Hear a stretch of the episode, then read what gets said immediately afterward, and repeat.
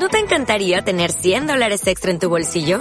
Haz que un experto bilingüe de TurboTax declare tus impuestos para el 31 de marzo y obtén 100 dólares de vuelta al instante. Porque no importa cuáles hayan sido tus logros del año pasado, TurboTax hace que cuenten. Obtén 100 dólares de vuelta y tus impuestos con 100% de precisión. Solo con Intuit TurboTax. Debes declarar para el 31 de marzo. Crédito solo aplicable al costo de la presentación federal con TurboTax Full Service. Oferta sujeta a cambios o cancelación en cualquier momento.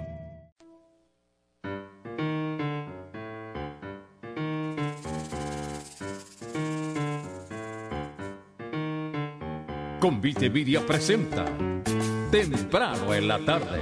Un diálogo de actualidad sobre temas locales desde una mirada alternativa.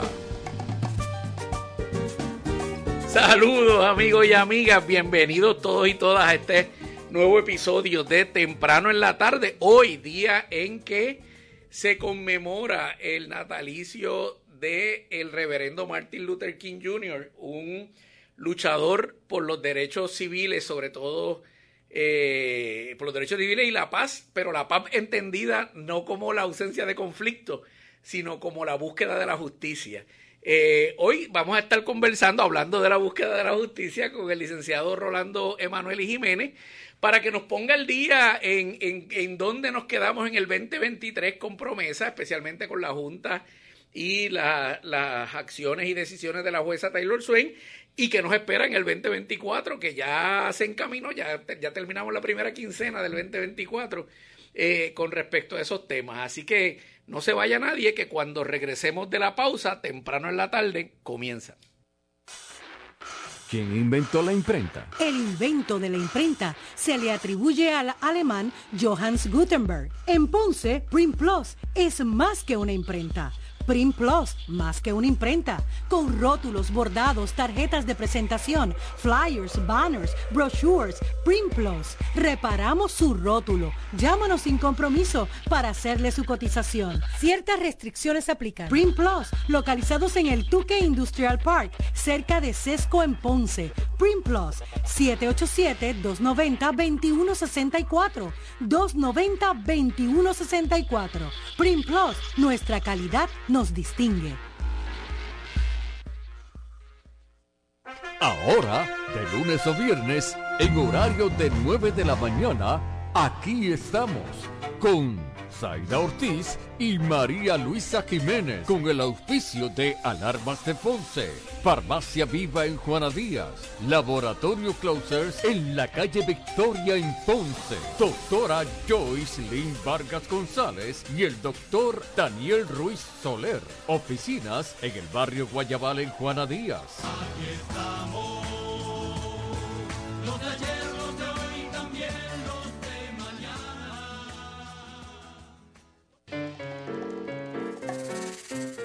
Escuchan temprano en la tarde.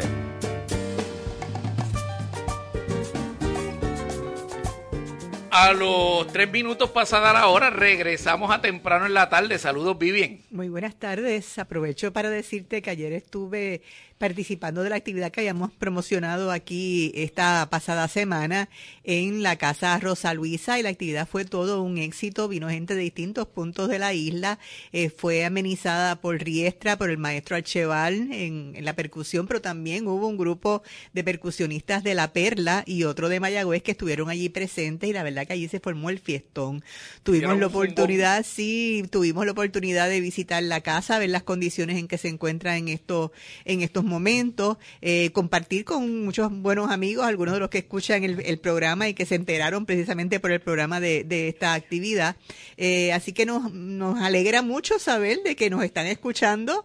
Eh, que están respaldando actividades como esta eh, y la verdad es que fue bien interesante la, la, cantidad de personas, según nos dice la propia eh, Yaira Oquendo, es de las actividades en que más ha habido asistencia ah, qué bien, qué y, bueno. y, un buen respaldo. De hecho, vi tu foto y se veía concurrido y se veía, se veía incluso ¿verdad? La, indirectamente los trabajos que ya han ido haciendo de limpieza y de preparación Eh, y nada, siempre me llamó la atención el, el tema este de la arqueología del desastre. Pudimos escuchar a la arqueóloga explicando pues de los trabajos que ella está haciendo. Obviamente ella está eh, trabajando su tesis doctoral eh, y esto pues también es algo aparte de lo que ella está eh, realizando acá en Ponce. Pero fue bien interesante ella ir explicando, sobre todo se dio una discusión sobre lo que es la ruina qué significa una ruina y la percepción de si esa casa estaba o no en ruina. Y se dio un poco de debate sobre ese particular, la visión arqueológica, arquitectónica, histórica eh, y lo que las personas percibían. Y obviamente en todo momento hubo esta eh, sensación de optimismo de que aun cuando es bien evidente que la casa está bien afectada, primero por los, eh, las estructuras, la estructura, por, por los terremotos y, y, el techo que se perdió Y con el fuego, fuego, sí. Ujú. eh, realmente eh, es evidente que hay una capacidad de, de, de poderse restaurar y un interés, ¿verdad? Es cuesta arriba en términos económicos. eh, la estructura tiene unas áreas que son más modernas que la fachada original, eh, que están en mejores condiciones. Eh, tiene un patio enorme, si lo pudiste ver en los videos, Sí, ¿verdad? eso lo Y, y obviamente hay un potencial para hacer muchísimas actividades. Obviamente también esto conlleva una responsabilidad económica, fiscal y en términos contributivos también de la, de la propietaria, eh, pero está fluyendo eh, la, la Oye, colaboración. Qué, bien, qué bueno. Qué bueno, te cuento rapidito que la actividad del sábado en el Candil con la autora Zulma Quiñones Senati, que la entrevistamos aquí, también fue un éxito. De hecho, de hecho pasó lo que, lo que anticipamos. Llega, llegó, llegó, por ejemplo, una persona que me dijo, ¿y, y quién es la señora? Ella, ella es Corsa. Y bueno, yo aparentemente la mamá, porque ella es Quiñones Senati. Ah, pues yo vine porque los oí en el programa. y quería conocerla porque yo conocí un Senati. Y, y ya tú sabes cómo somos los boricuas con esto de los apellidos y la y, la, y las cosas. Y la presentación estuvo genial. Ella trajo otros amigos que tocaban la guitarra y cantaban, que incluso musicalizaron uno de los poemas.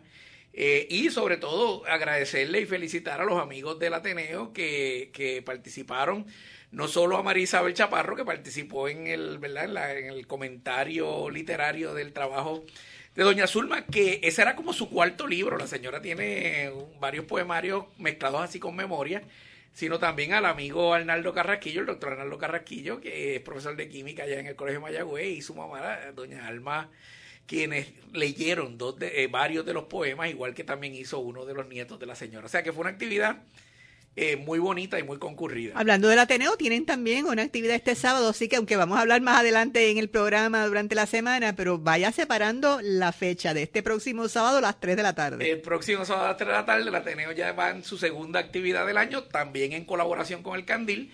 Y es la presentación del libro de un querido amigo, amigo de este espacio. Esperamos, como tú dices, tenerlo durante la semana. Eh, Irán Lozada Pérez, que publica su más reciente novela que se titula Gardeño.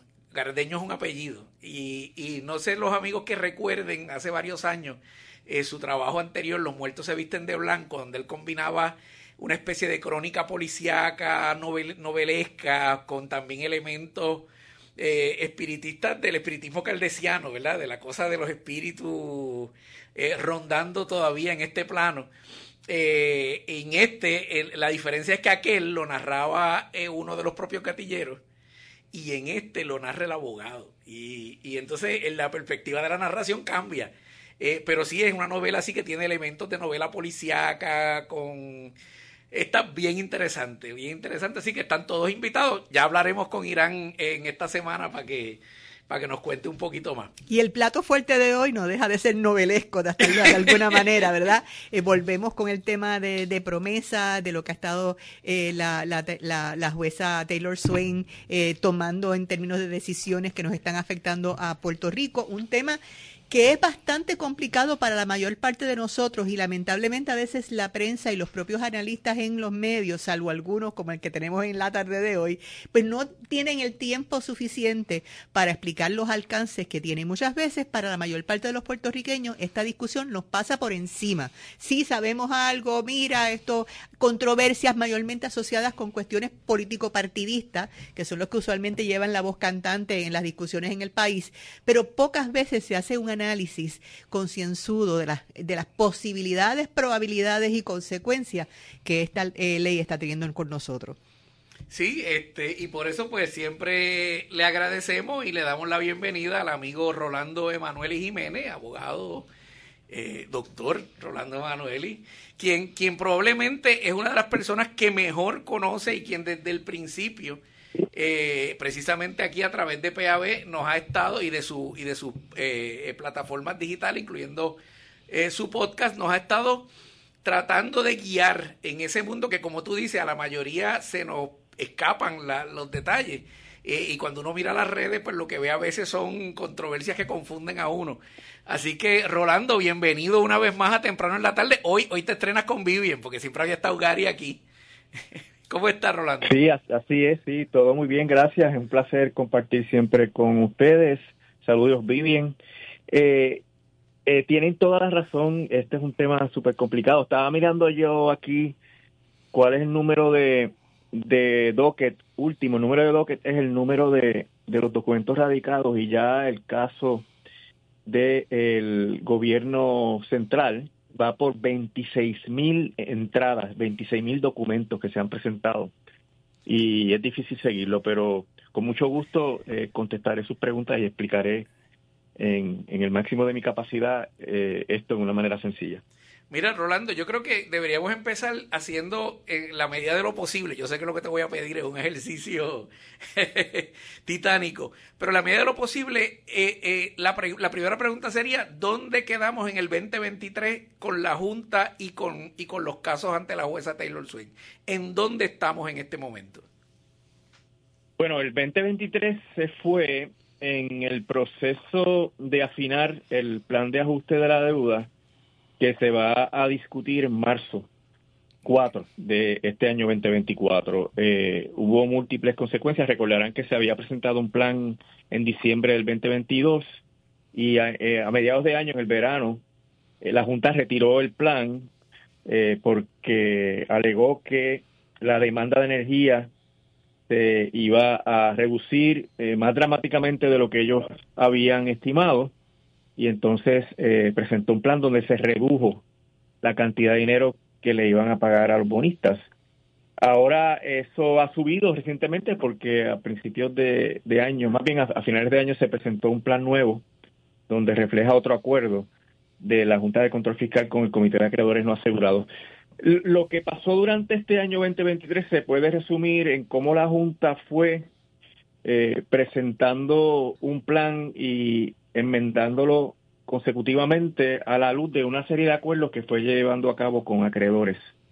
El, el, último grupo de acreedores son los no asegurados, que es un grupo importante de la, de la quiebra de la autoridad, más todavía queda como un 50% de los bonistas que no han llegado a ningún acuerdo eh, y queda la UTIER y el sistema de retiro de los empleados de la Autoridad de Energía Eléctrica que todavía no tienen acuerdo con la Junta.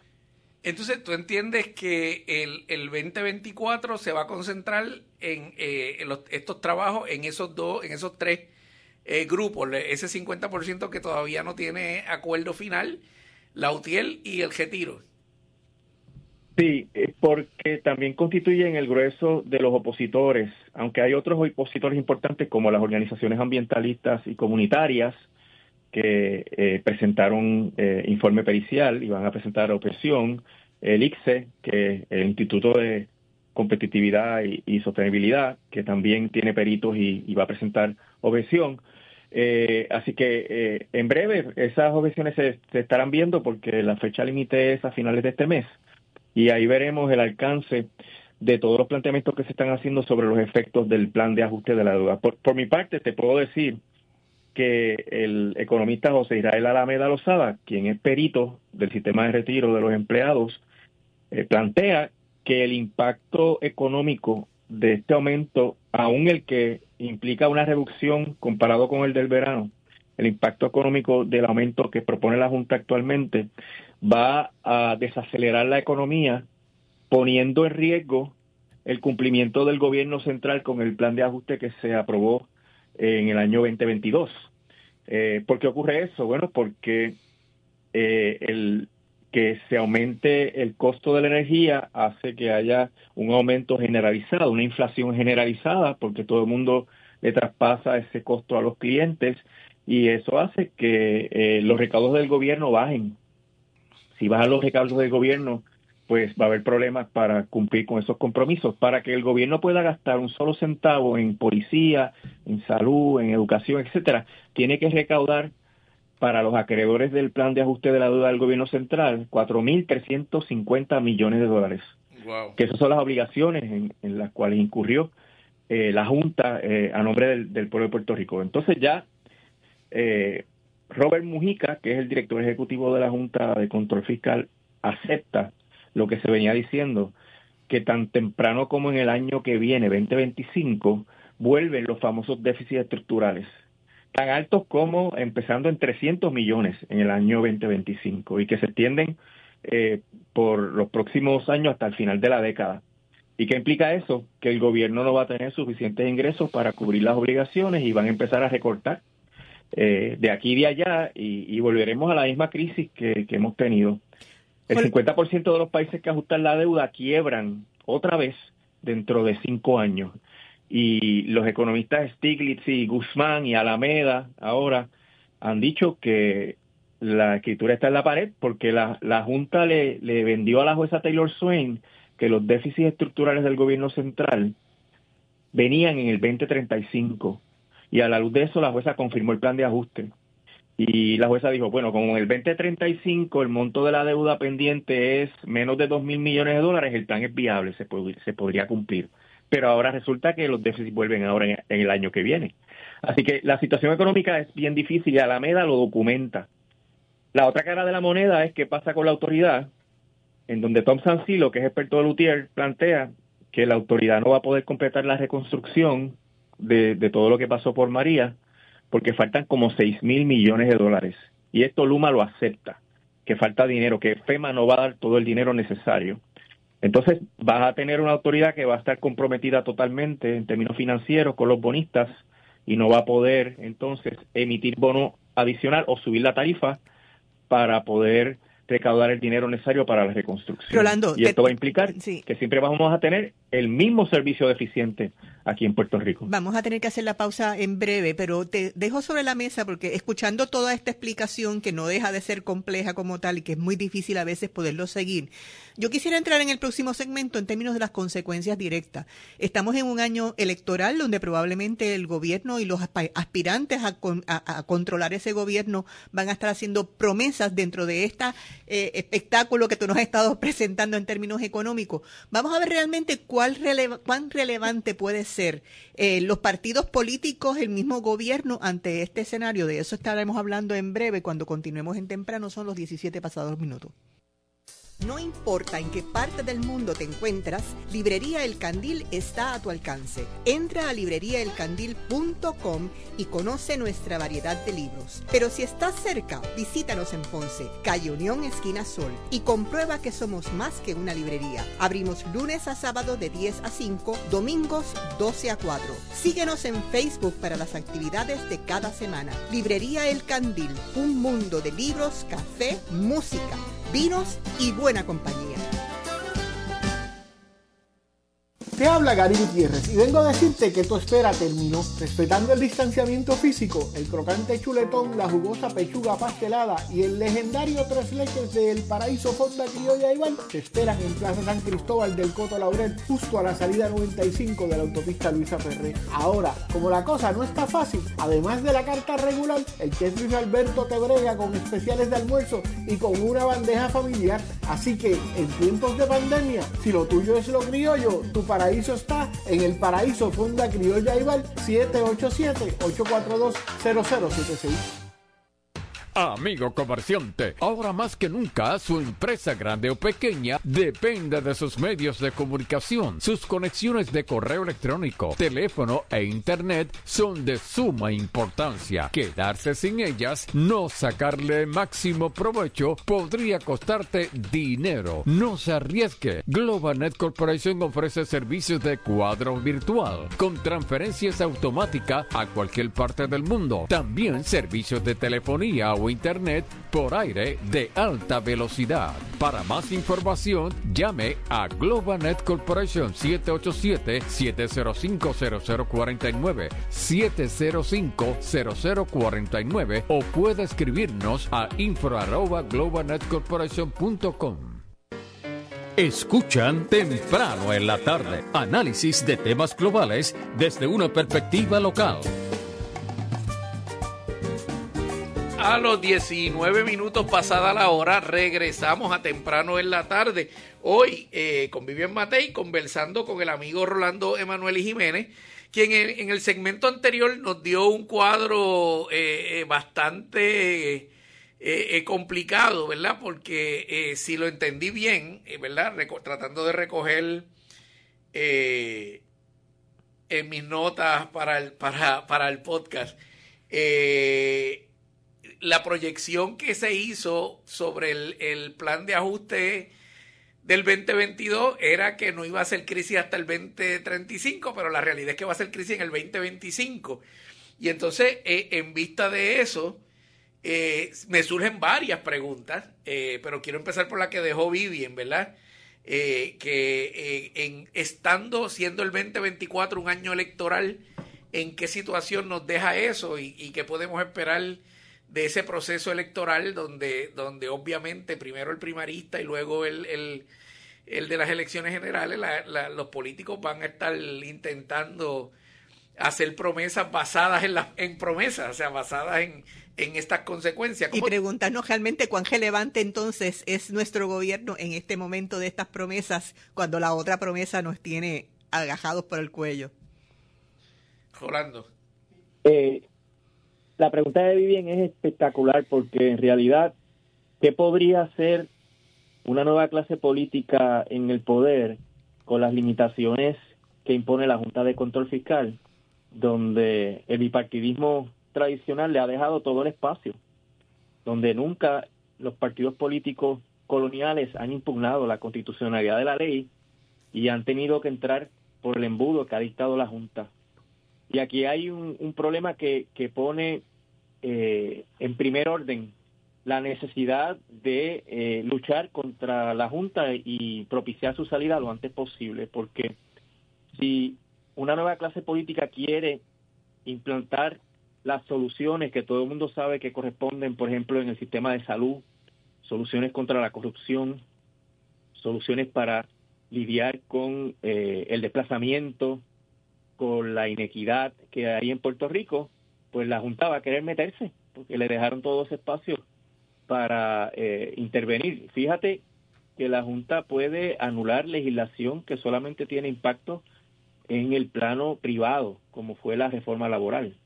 Así que, ¿cuál sería el espacio para que una alianza que, entre al poder pueda entonces cumplir las promesas de campaña? Aquí, eh, si tenemos la fortuna de que la alianza eh, gana las elecciones, tienen que empezar con una campaña eh, y una, un, un grupo de acciones que pongan en jaque a la Junta, ¿verdad? En primer término, debieran negarle los fondos del gobierno central a la Junta y que las personas que estén a cargo de, de ejecutar verdad El, los procesos de pago a la junta estén dispuestas a ir eh, presas por desobediencia civil son serían actos de desobediencia civil es necesario recabar el apoyo de todas las organizaciones del país que se han opuesto a la junta hay que hacer un llamado internacional a, a los países amigos de Puerto Rico en estos temas para que hagan presión en Washington para que se pueda eh, tener un, una efectividad no solamente aquí local con la Junta, sino también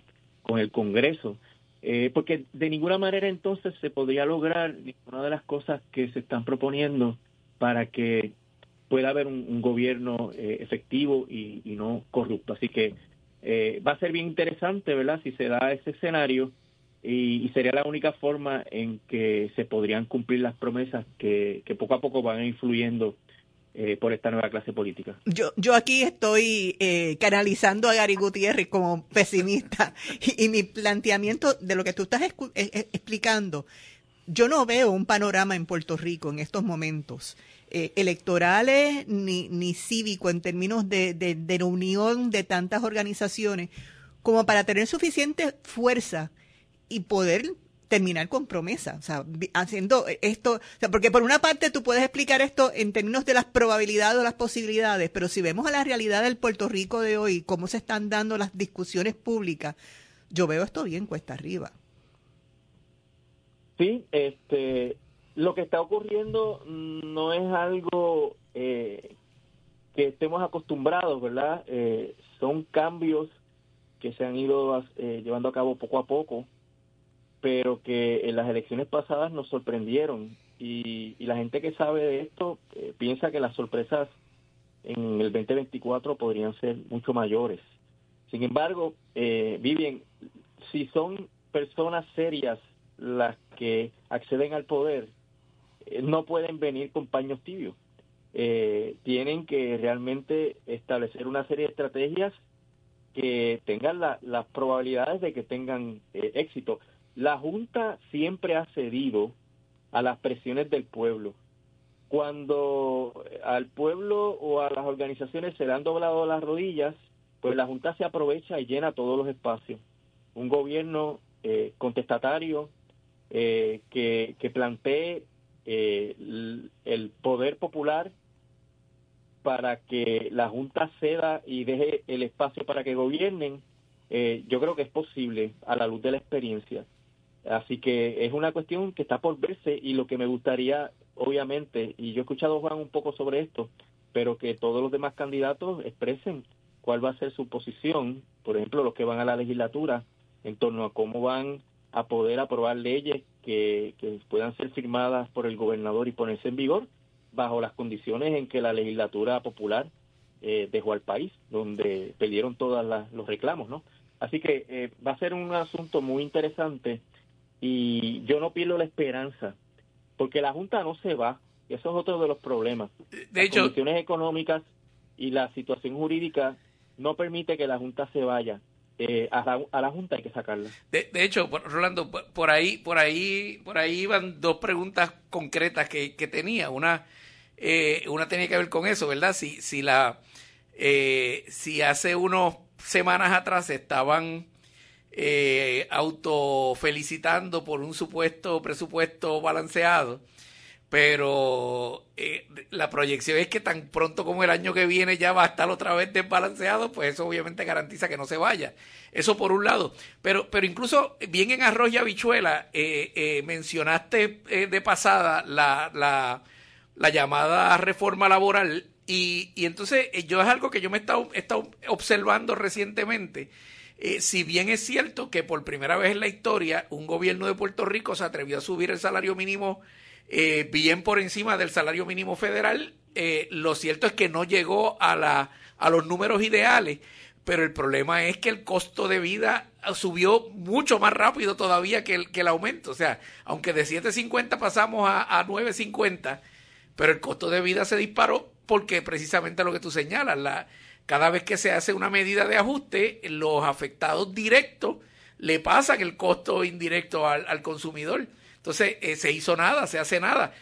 Ah, veremos, veremos, eh, bueno, eh, veremos en las promesas de los políticos seguir aumentando el salario mínimo, porque por otro lado, si no aumenta el salario mínimo, los impuestos tampoco van a aumentar, porque no le quieres cobrar a los ricos, ¿verdad? Otra cosa sería empezar, empezar a taxarlo. existe en Puerto Rico y Estados Unidos, donde la clase adinerada tiene los impuestos más bajos, los, impuestos son regresivos, perjudican mucho más a los pobres y en ese sentido lo que hace el sistema es afianzar un poco más cada día las diferencias, los abismos que, que se han ido creando entre los ricos y los pobres en el país. ese es uno de los problemas.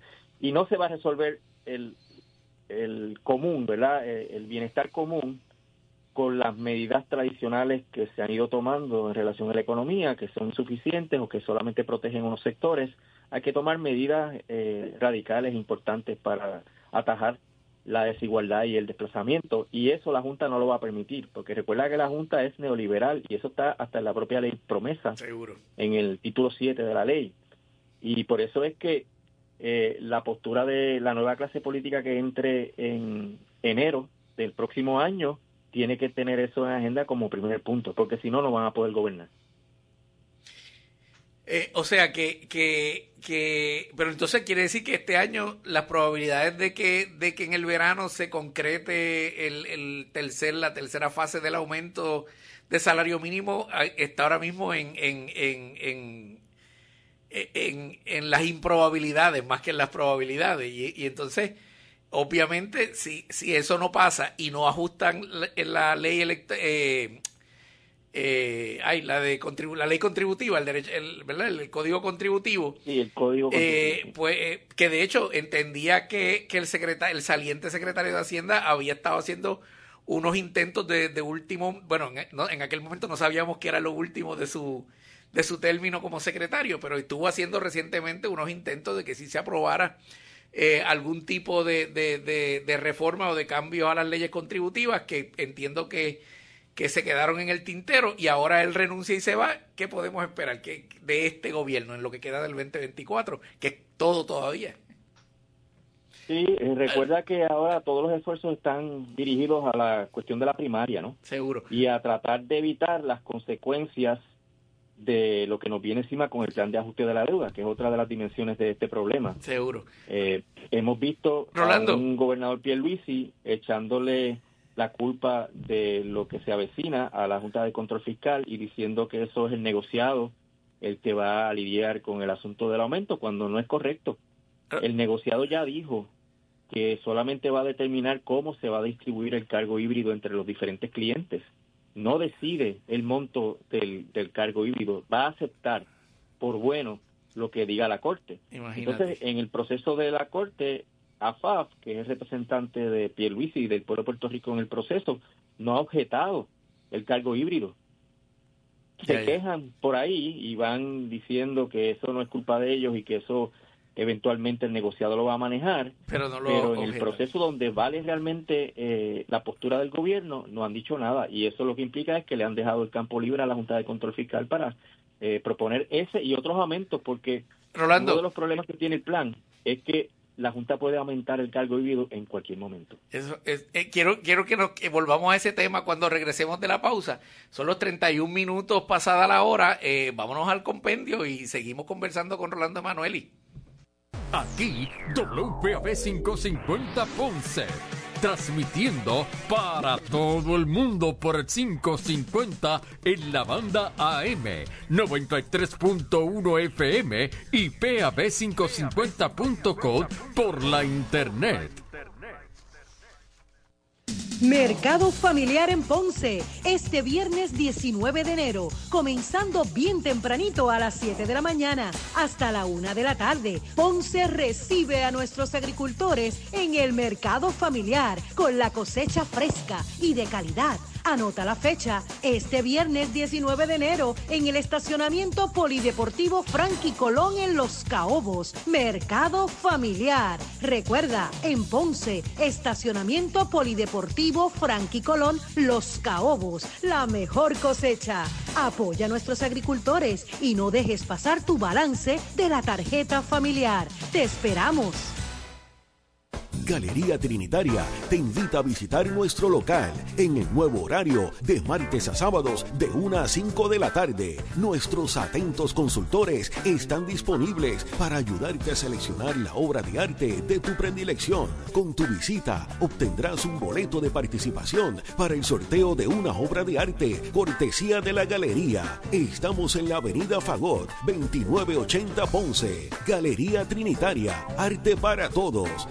259-1034. Dicen que una imagen vale más que mil palabras, pero en PAB sabemos que una palabra vale más que mil imágenes. Por eso utilizamos tres de ellas para describirnos. Seriedad, compromiso y credibilidad.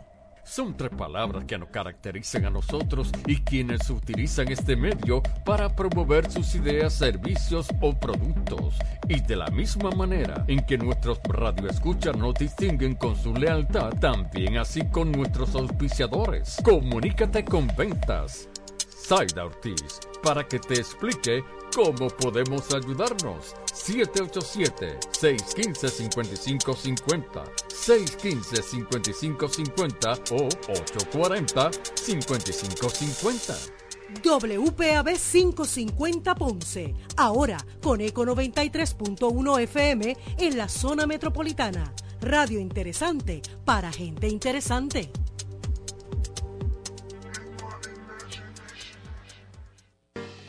Escuchan temprano en la tarde un diálogo de actualidad sobre temas locales desde una mirada alternativa.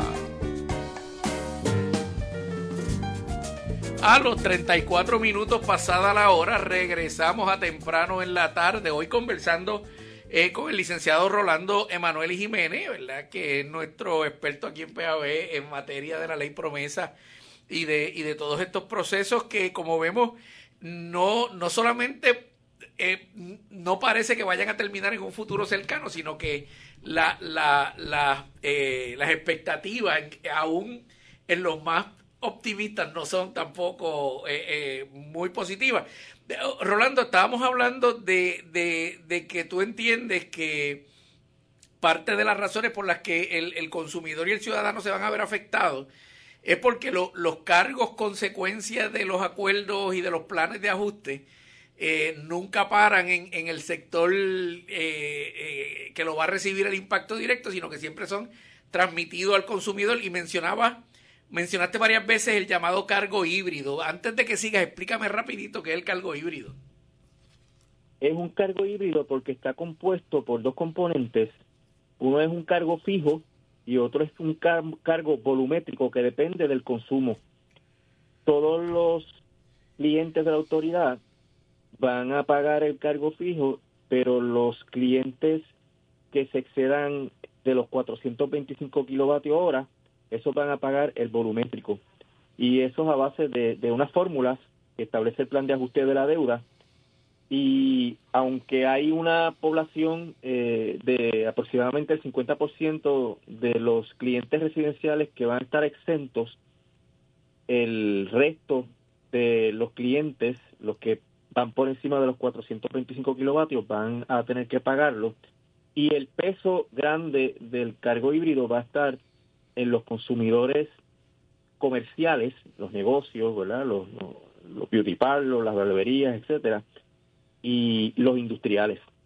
Por lo que el impacto que va a tener en el crecimiento económico va a ser significativo porque ahí es donde está el grueso de la actividad económica, ¿verdad? En los negocios y en las industrias. Rolando, y esto, sí, sí. Yo, yo veo, eh, todo, todo lo que tú estás planteando es que esto va a tener una consecuencia, ya está teniendo una consecuencia directa en cada uno de los habitantes de Puerto Rico, independientemente de la edad, del nivel socioeconómico, etcétera. Sin embargo, me sospecho que la mayor parte de la gente no necesariamente asocia la precariedad que hay ahora mismo en términos económicos con el país y la incertidumbre en muchos aspectos del desarrollo económico con la ley promesa. Eh, le atribuyen otros elementos, pero eh, promesa se ha convertido en algo tan complejo eh, que a veces es difícil poder identificar que es la causa en gran medida de muchas de las circunstancias que nos están pasando y lo más grave que va a estar ocurriendo en los próximos meses. Tú como conocedor ampliamente de esta ley, ¿qué le dices a Juan o Juana del pueblo de lo que debe esperar y lo que debería estar haciendo concretamente para entender el alcance que va a tener esta, estas nuevas circunstancias en sus vidas? Mira, Estoy de acuerdo en que es una situación bien compleja porque el impacto de la Junta de Control Fiscal se da en todos los sectores ¿verdad? De, de, nuestra realidad como pueblo. La Junta de Control Fiscal establece unos planes fiscales que son los que determinan cuál va a ser el presupuesto del país. Así que tienes a una gente que nunca fue electa decidiendo el monto de las asignaciones para los servicios esenciales, para los servicios de educación, para los servicios de trabajo social, para la salud mental. Y es una junta que defiende los intereses de los acreedores del gobierno de Puerto Rico y todas las medidas que ha tomado ha sido, han sido para ahorrar dinero para pagarle a esos acreedores. Por tanto, cuando la economía se aprieta y la economía de Puerto Rico no, no ha crecido sustancialmente ni aún desde que está la Junta, la, la, reacción inmediata de la Junta es recortar. Es, tienen una visión y una filosofía de recortar el gasto público. Y ahí es que afecta al grueso de la población del país, porque eh, dependiendo de tu nivel socioeconómico, depende la, la relación que tú tienes con el gobierno. Hay gente que obviamente tiene una dependencia bien, grande con el gobierno por razones de enfermedad, por razones de educación, eh, por falta de empleo, etcétera. Y, y esa visión de recortar eh, a quien afecta es a, al pueblo. Eh, eh, desventajado. Pero muchas de esas Por personas, eh, eh, eh, muchas de esas personas aplacan ese temor pensando en un insumo de fondos federales que va a ser evidentemente uno de los elementos fundamentales en las promesas de campaña. Eh, ¿Pueden esos fondos federales, te- se puede mejorar la cosa con esos fondos federales? Mira, lo que pasa es que esos fondos federales son realmente fondos de subsistencia, ¿no? Eh, eh, en el sentido de, los individuos y de las familias. Pero los fondos federales de la reconstrucción realmente a quienes benefician son a los empresarios que van a ejecutar esas obras. En el caso de la Autoridad de Energía Eléctrica, a Luma, que es la que va a distribuir esos fondos, a Genera, que también tiene parte de esos fondos, y, y aparte de los obreros que puedan emplearse en esos proyectos de construcción, el impacto es pequeño, Vivian, porque todo se compra en Estados Unidos. Esos dineros llegan aquí por la noche y ya al otro día el grueso se ha ido del país porque todos los suplidos vienen de Estados Unidos y tiene un impacto mínimo en, en la población y en el crecimiento económico del país. Así que se hacen sal y agua. Y, y no mejoran, no son fondos que estén dirigidos a establecer eh, proyectos diversos que ayuden al crecimiento y desarrollo económico del país. Sí, la energía es indispensable para que haya crecimiento y desarrollo económico, pero no puede proveerle los empleos bien remunerados al grueso de la población, son empleados bien especializados, casi en Puerto Rico ya no quedan por lo que pasó con, con los empleados de la Autoridad de Energía Eléctrica. Así que ese, ese impacto realmente se queda en muy poquitas manos. Y lo que eso eh, ocasiona es que la gente esté condenada a la dependencia y la marginación y que los que se beneficien de todas esas iniciativas federales sean los mismos grupos de siempre y que aportan a los partidos y entonces los partidos eh, aprueban legislación para protegerlos y, y no pasa nada, bien. El, el proceso tiene que ser un proceso que implique un plan que aquí no hay.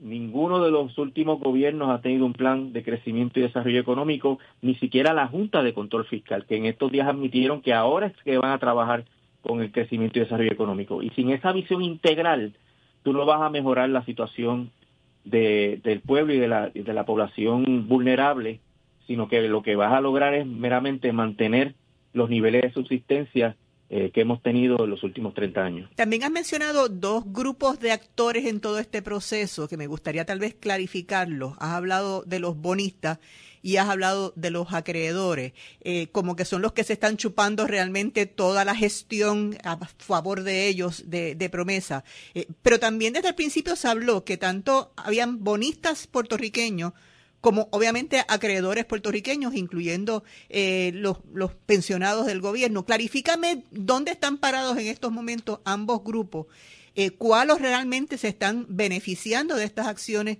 de promesa eh, y dónde quedan aquellos inversionistas puertorriqueños que se están perjudicando con todo esto. Sí, lo primero que hay que mirar es que los bonistas compraron bajo unos términos y condiciones, que son los que están en el Trust Agreement, que dicen que ellos cobran, una vez se cubran todas las necesidades operacionales de la autoridad y se les pague lo que se le debe al sistema de retiro. Así que ellos están subordinados, ellos cobran últimos en la fila. Y el problema que se ha creado aquí con la autoridad es que la Junta ha violado esa prioridad de pago y le ha ofrecido a los bonistas 5.100 millones de dólares en el transcurso de 35 años sin primero cumplir las obligaciones con los suplidores, con los trabajadores, con el sistema de retiro, que conforme al Trust Agreement van primero. Y al hacer eso, pues tú ves el sesgo que tiene la Junta, ¿verdad? El prejuicio que tiene la Junta a favor de los acreedores de bono. Dentro de los acreedores de bono, Vivian, hubo muchos bonistas puertorriqueños. Pero lo que ocurre tradicionalmente cuando un deudor público tiene problemas financieros es que los bonistas individuales se asustan.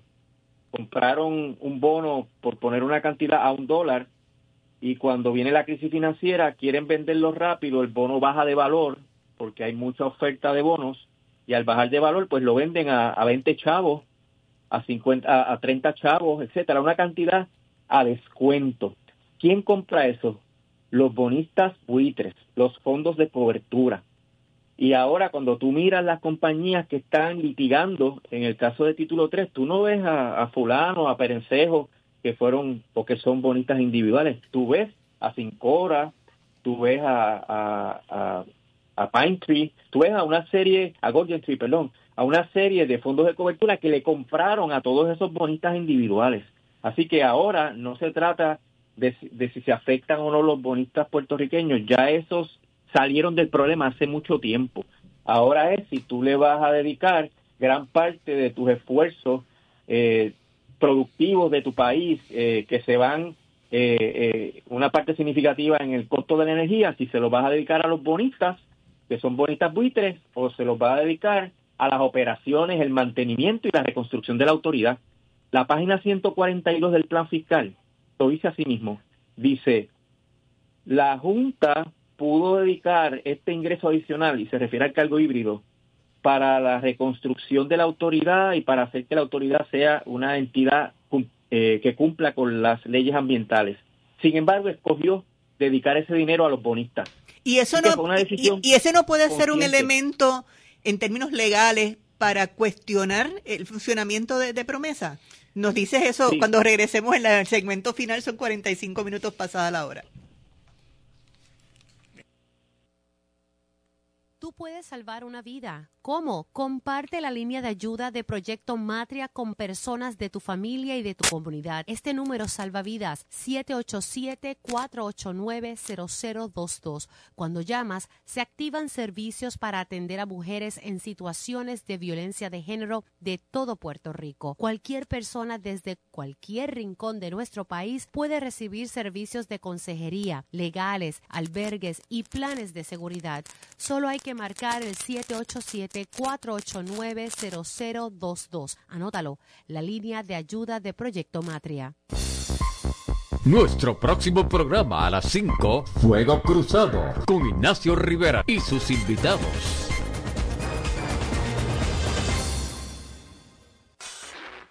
¿Quién inventó la imprenta? El invento de la imprenta se le atribuye al alemán Johannes Gutenberg. En Ponce, Print Plus es más que una imprenta.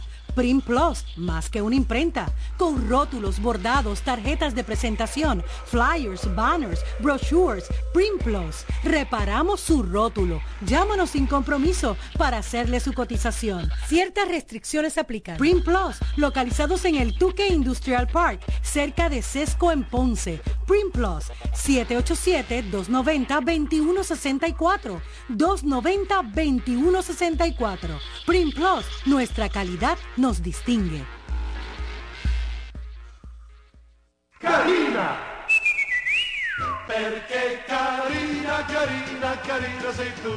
Hola, les habla Karina Sayas, la dama de la radio, para invitarles a que compartan conmigo de lunes a viernes de 10 y 30 de la mañana a 12 del mediodía en tu programa Llegó Karina, con invitados, entrevistas, temas de interés y mucho más. Recuerda que a las 10 y 30 de la mañana llegó la luz, llegó la vida, llegó Llegó Karina. Con el auspicio de Galletas Royal Borinquen, Funeraria Costa Oliver, Félix Rosado Salón, Hospital Metropolitano Doctor Pila, Café Ayuya, Doctor Miguel Creales, Psiquiatra, Travel Plus, La Clínica de Jeep, Farmacia Villalba, Plaza del Caribe, Ponce Advanced Medical Group.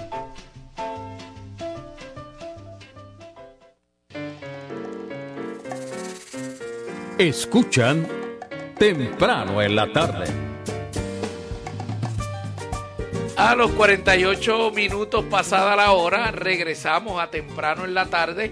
Ya en nuestro segmento final nos quedan algo así como unos 10 minutos. Eh, y estamos conversando con el licenciado Rolando Manuel Jiménez, eh, nuestro experto y la persona que nos ha guiado todos estos años a través de promesa aquí en temprano en la tarde. Eh, y, ya en el segmento final, Rolando, tratando ¿verdad? De, de, de, ver cómo jugamos con estos 10 minutos, obviamente has planteado que, eh, la, que la alianza, ¿verdad?, de, lograr adelantar su, su papeleta política eh, o electoral, mejor dicho, eh, debe tener un plan tipo guerrilla y un plan de resistencia, yo estoy traduciéndolo al lenguaje de temprano en la tarde, frente a la Junta. Y, debe tratar, debe, debe recuperar los espacios que, que, el, bipartidismo rojo y azul le, dejaron abiertos a la, a la Junta. Pero eh, aparte de eso, en términos legales, yo no sé qué casos están todavía eh, pendientes ante la jueza o qué otros casos desde la perspectiva legal se pueden presentar. Y lo que estaba planteando él de que han estado violando en términos de prioridades a quién se le está pagando, hasta qué punto eso puede ser un elemento para llevar ante los tribunales el hecho de que no están incumpliendo con su función. Sí, mira, el proceso se ha ido cerrando para limitarse exclusivamente al trámite de la confirmación que empieza el 4 de marzo. Ahí es que se van a discutir todos los issues y el issue que la prioridad de pago está planteada tanto por la UTIER como por el sistema de retiro y otros acreedores. Y es el lenguaje claro que aparece en el documento que dio base a las emisiones de los bonos. Los bonistas no se pueden quejar de que la Junta eh, escoja, eh, por ejemplo, decir que no hay nada para ellos, darle cero, porque eh, hasta que no se le pague a los que tienen prioridad, los bonistas no cobran. O sea, es una regla de quiebra bien sentada que cuando hay un bono subordinado, ese bono no cobra nada sino hasta que se pague completo el principal. Y esa es la situación que es aplicable aquí. El problema es que la Junta ha ido eh, llevando a cabo acuerdos con los diferentes grupos de acreedores con el interés de presentarle a la jueza el mayor número de acreedores a favor de un plan que no cumple con las reglas básicas de quiebra. Estos son criterios estrictos de derecho de quiebra que es aplicable bajo la ley promesa y la jueza va a tener que enfrentarlo. De hecho, el planteamiento principal de los bonistas es que la Junta discrimina con ellos porque en el caso de los bonistas que transaron con la Junta de Control Fiscal tienen unos por ciento de recobro altísimos y en el caso de los que no transaron tienen unos por ciento de recobro por el piso, eh, a veces eh, de dígito sencillo, ¿verdad? 4 o 5 por ciento y los bonistas alegan que eso no se puede permitir bajo el código de quiebra. Así que hay muchos flancos débiles de ese plan de ajuste de la deuda, porque te mencioné al principio que hay unos problemas de viabilidad en términos económicos, de que la autoridad no va a poder cumplir con sus compromisos, de que va a perjudicar la estabilidad financiera del gobierno eh, central, de que no va a terminar la reconstrucción. Y para colmo, la Junta no está cumpliendo con el código de quiebra a la hora de hacer las categorías de acreedores que se supone que agrupen en categorías similares a los acreedores que tienen las mismas características. Y todo eso queda para esa vista que va a durar dos semanas y va a estar súper complicada porque hasta ahora parece que no va a haber acuerdo adicional, aunque pueda haber alguna negociación que se está llevando a cabo paralelamente, pues no parece que va a haber algún acuerdo significativo que cambie el panorama para la vista de confirmación. Mire, y basado en la experiencia que, que, ya, que ya has tenido con la jueza Taylor Swain, ¿tú entiendes que, que estará inclinada a sostener los principios de ese derecho de quiebra frente a, este issue que obviamente es altamente político, eh, Rolando? Mira, la jueza y esto es una estadística constatable. La jueza le ha dado el 99.9 de las cosas que la Junta le ha pedido. Eh, eso te crea entonces obviamente un panorama en donde la jueza podría estar confirmando ese plan de ajuste de la deuda luego del, trámite correspondiente. aunque no cumpla con, lo, con las prioridades. la jueza ha tomado varias decisiones bien controversiales que los tribunales apelativos han confirmado. Pero hay una que tomó recientemente, que es la que redujo la categoría de los bonistas a acreedores no asegurados, que está ahora en discusión en el primer circuito. Y ese caso es bien importante porque si, la, si el primer circuito revoca a la jueza, va a decir que los bonos están asegurados con los ingresos de la autoridad y entonces el monto del recobro de los bonistas va a ser eh, dramáticamente alto. Si, si tú tomas en cuenta que en ese caso que está en el circuito en Boston, 13 estados, me refiero a los estados de la Unión Americana, radicaron un amicus curia diciendo que si se sostiene la decisión de la jueza, se va a tambalear el sistema de financiamiento de los bonos municipales. Esos son los bonos que emiten los gobiernos y las corporaciones públicas para financiar la obra pública. ¿Por qué? Porque la jueza resolvió que los bonistas, a pesar de todo lo que creían, no tenían un bono asegurado y por ende eh, la Junta le está reduciendo la cantidad de recobro a una, en una cantidad sustancial. Entonces, en Estados Unidos, esos tres estados tienen el temor de que si el circuito confirma la decisión, entonces se encarezca el mercado de bonos, es decir, tengan que pagar más intereses para que los inversionistas quieran comprar bonos municipales.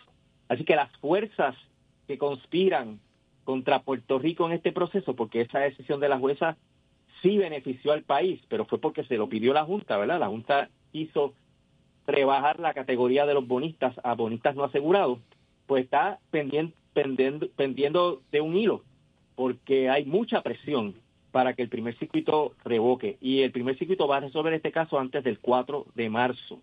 Así que una decisión revocando a la jueza podría cambiar totalmente el panorama de la Junta y del plan que está queriendo confirmar. O sea que estos dos meses y medio que quedan de aquí al principio de marzo, bueno, no, un mes y medio, eh, pueden ser decisivos en cambiar el panorama no solo económico, pero también político, porque eso va a tener entonces un impacto ya en las campañas que vamos a estar viendo aquí en la isla, ¿no? Claro, porque se vería también como un fracaso de la Junta, un fracaso de AFAF.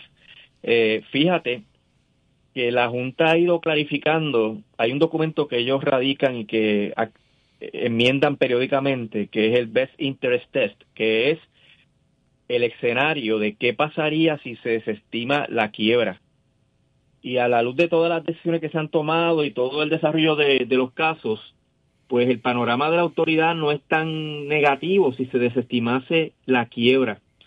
Eh, la Junta eh, recibiría un golpe fortísimo si se desestima la quiebra, ¿verdad? Y, el bufete Proscower, que es el que defiende a la Junta en todos estos trámites, pero no es un escenario descabellado que la Junta no pueda confirmar, que la jueza no confirme el plan y entonces proceda al trámite para la desestimación de la quiebra y el nombramiento de un síndico. Yo digo que eso no es tan malo porque ya la jueza resolvió y es vinculante que el síndico no puede aumentar la tarifa arbitrariamente, que eso es lo que se temía. Viene un síndico y te pone la tarifa a 40 chavos el kilovatio hora.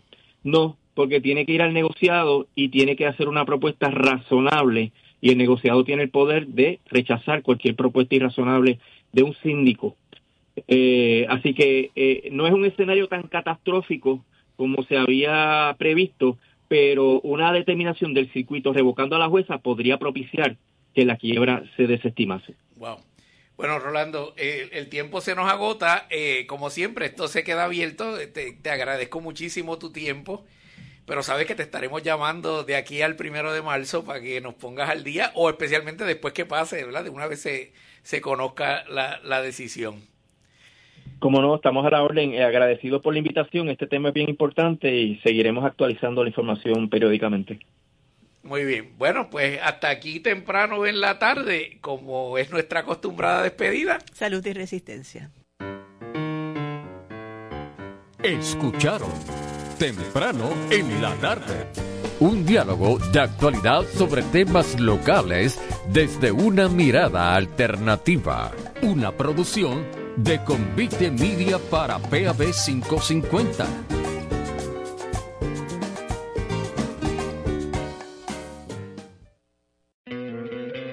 ¿No te encantaría tener 100 dólares extra en tu bolsillo?